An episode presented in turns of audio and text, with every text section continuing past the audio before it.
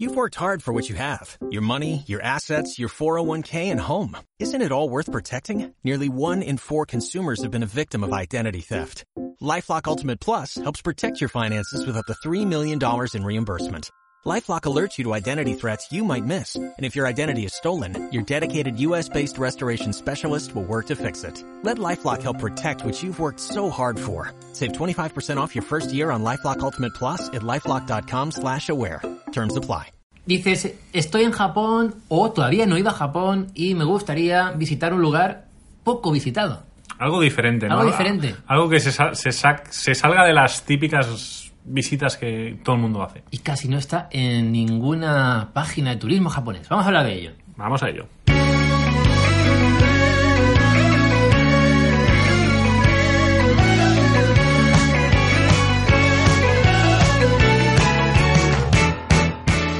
Lugar que es una montaña, una montaña, por ejemplo, que está en lo alto de la montaña hay algo. Es Nokogiriyama, es un, un sitio que, que, bueno, que tuvimos la, la- la posibilidad de ir, Fredrik y, y yo, hace unos años. Y fue una, es una de las visitas que, mar, que te marcan en un Está, viaje a está- Japón. está en una isla. Sí. ¿Y qué es lo que hay arriba del todo de la montaña? Está el Buda más grande de Japón tallado en una piedra, tallado en la propia montaña. Poca broma. Es que es espectacular. Pero no solo eso, es que además es, es altísimo, es altísimo, es una pasada el Buda este. Sí. Y el camino, bueno, a ver, ¿cómo se llega? Pero ¿cómo, cómo se llega hasta Nokogiriyama? Exacto, empecemos por lo básico. Lo ideal es ir estando, bueno, estés de base de Tokio. Sí, sí, eh, si estás en. Tokio es una buena forma de llegar hasta allí. Una visita de un día. Y podríais ir desde, por ejemplo, Shinagawa a, Keikyu Kurihama con la Keikyu Main Line Rapid. Os recomiendo investigar cómo llegar con Hyperdia, con Hyperdia, con la, la web, web que, que es como un buscador Mm. ¿no? de, de transportes en Japón, de cómo moveros por allí por tren porque viene muy bien. Desde allí tenéis que ir andando hasta el Tokyo One Ferry hacia Hamakanaya. Hamakanaya.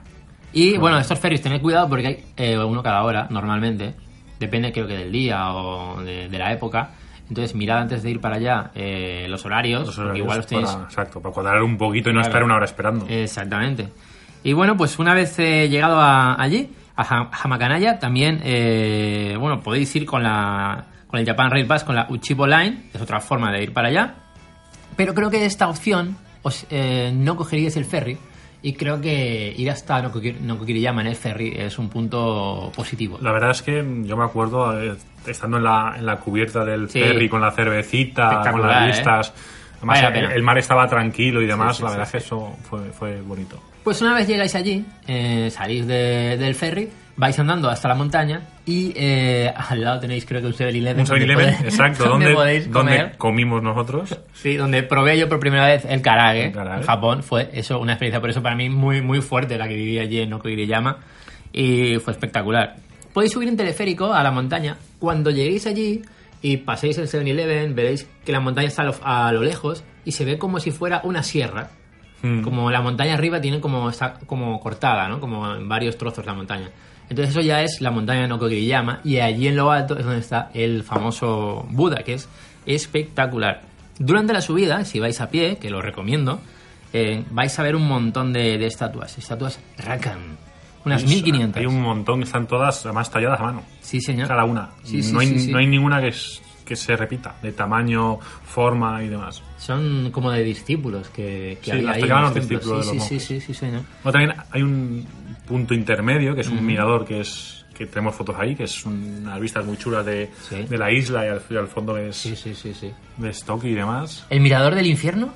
O... Me- me- a, mí, a mí me sonaba el mirador del infierno, pero no sé por qué me sonaba que, que se me estaba yendo la cabeza y no era así, pero ahora que lo Hay- dices... claro, sí, sí, hay, hay un, no sé si es el mismo que decía Reddit, pero hay un otro mirador que es eh, en, en- en plena en- subida. En, un saliente, ¿eh? Con Un una- saliente. Una, barandilla de que metálica. Da mucho miedo, ¿eh? Sí, sí, sí. O sea, estás en esa roca, debajo no hay nada. Y si se rompe esa parte de la roca, pues bueno, pues, Adiós. pues adiós, ¿no? Y bueno, a ver, eh, yo recomiendo mucho ese sitio porque no hay mucho turismo, no hay mucho turismo. Es un sitio espectacular. Arriba, cuando llegáis, si lleváis un melón pan en la mochila y os tomáis un café de una vending machine cercana allí Exacto. o una bebida, estaréis viendo ese lugar eh, tan épico, habiendo subido, habiendo descansado un ratito y tal. Lo recomiendo, no Kokiriyama. Eh, tiene 31 metros de altura el, el Buda que encontraréis allí en lo alto. Y no, es increíble. y no está tan masificado a nivel de turismo funda- funda- fundamentalmente perdón, extranjero. Sí. Con lo cual también es un. Suele es- haber mucho más turismo japonés, sí que es verdad, sí que es verdad.